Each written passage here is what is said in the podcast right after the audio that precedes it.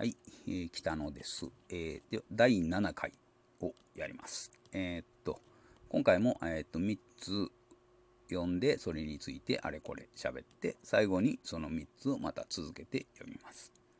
えーっとね、またなんかあの、えーっと、なんとなくテーマみたいなものがあった方がいいかなと思って、えー今回はあのロボットですね。ロボットのやつを3つ読みます。あのまあ、100文字 SF ですからね。まあ、ロボットは SF らしいし。うん。あの、そういうのを3つとりあえずいきます。では、ページ15。あの金属の塔、実は正義の巨大ロボットなのだ。だがもちろん、真の危機が迫るまで、その正体は秘密である。だから時が来るまで秘密を守って待ち続け、待って待って、ついに待ちきれなくなった僕は、悪の博士になった。はい。えーまあそういう話ですね。あの、巨大ロボットもの、まあまあヒーローものですよね。ヒーローものでんで、まああの、ね、その、その悪役ですね。悪役がなんで悪役になったのか、まあなんかエピソードゼロみたいな話ですよね。あの、悪役の少年時代とか。まあこんなんがちょっと間にね、入ったらちょっと面白いかなとか思いますけどね。どっちかっていうとその悪役の方に僕は感情移入を昔からしてましたね。で悪の博士っていうのがね、またなんかいいじゃないですか。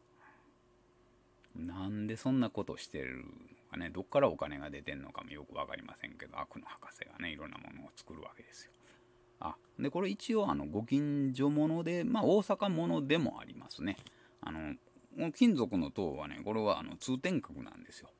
通天閣は、あの、結構カクカクっとしてましてね、今時の塔じゃなくて、うんいかにも金属金属してるし、あのなんかとんがってるんですねいろんな部分がであのこれがまた昔のロボットっぽいんですよマジンガー Z とかあの辺の感じのね、であのあれを見るといつも僕は昔のロボットみたいやなとよく思うんでそれでこれをあの書きました、うん。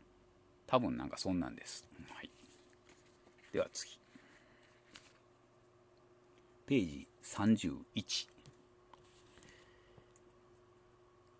古道具屋で買ったロボットをいじっていると突然異性のお姫様の姿が宙に浮かび助けてください早速冒険に旅立とうとしたその時ロボットに電池が入ってなかったことに気づく。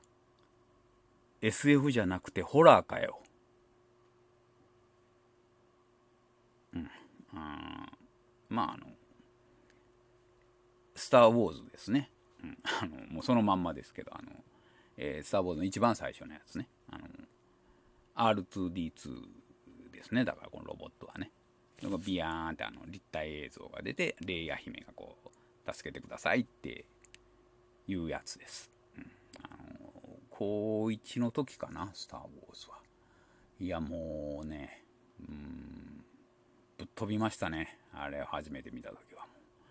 あんなもん今まで見たことなかったですからね。あのあのスピードでああのああいうことができるっていうそのミニチュアがその飛び回ってであんなテンポでなんかねもう全く見たことがなかったものなんですよ。あの今の人にはちょっとわからないと思いますけどもうとにかくその生理的にもうすごいびっくりしたんですね。だからなんかもう映画っていうよりもなんかこの新しいそのジェットコースターみたいなもんでした「スター・ウォーズ」っていうの。だから本当にねあの何回も見に行ったし、まあ、ビデオとかもなかったですからね。映画館に何回も行ったし。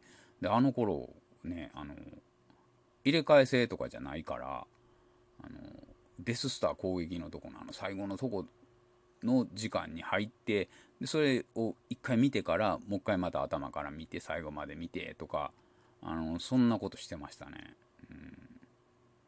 うん、いやーすごかったなほんまに。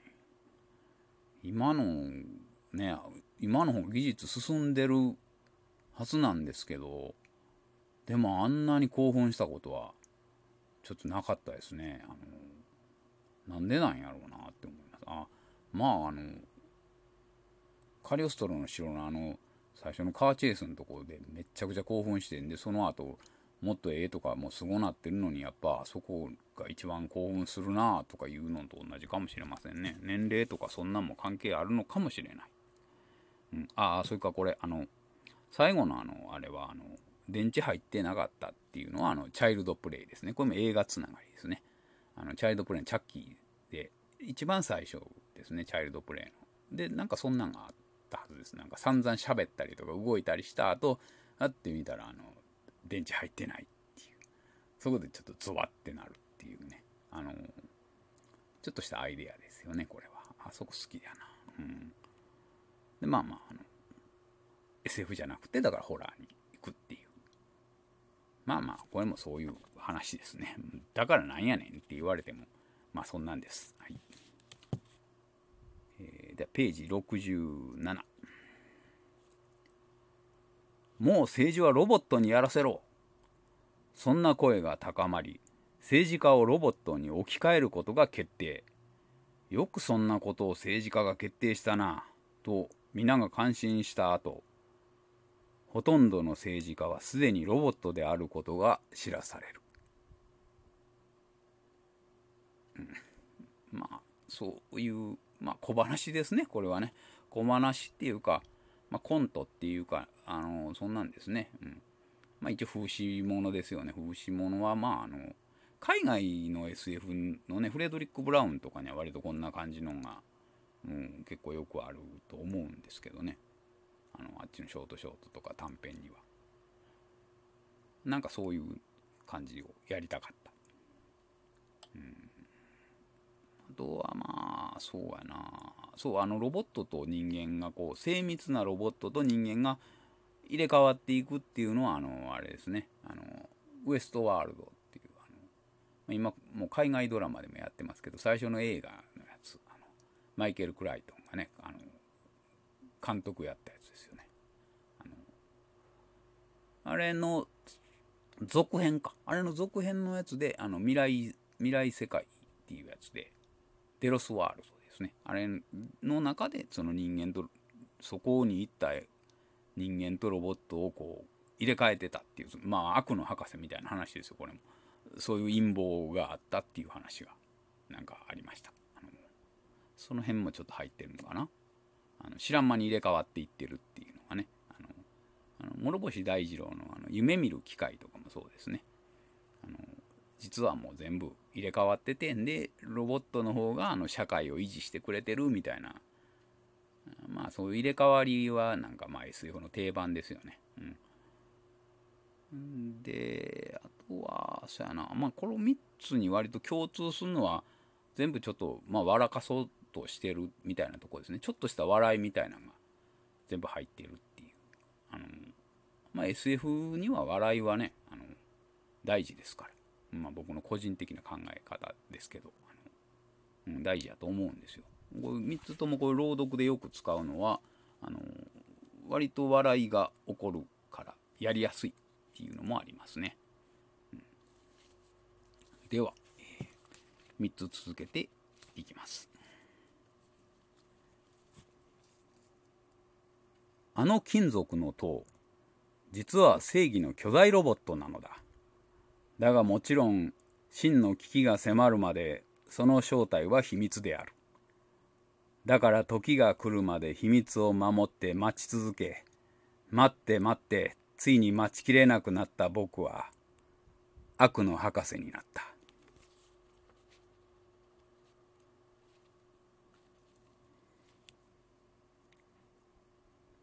古道具屋で買ったロボットをいじっていると突然異性のお姫様の姿が宙に浮かび、助けてください。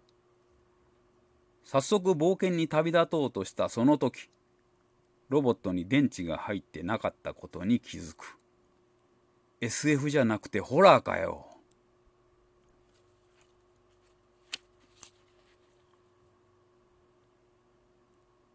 もう政治はロボットにやらせろ。そんな声が高まり、政治家をロボットに置き換えることが決定。よくそんなことを政治家が決定したなと皆が感心した後ほとんどの政治家はすでにロボットであることが知らされる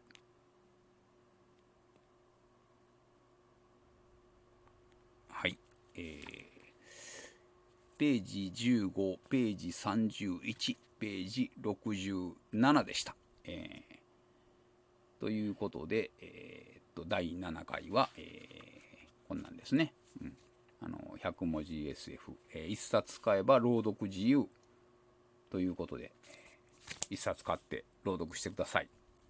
ということで、今回はこの辺で。ではまた。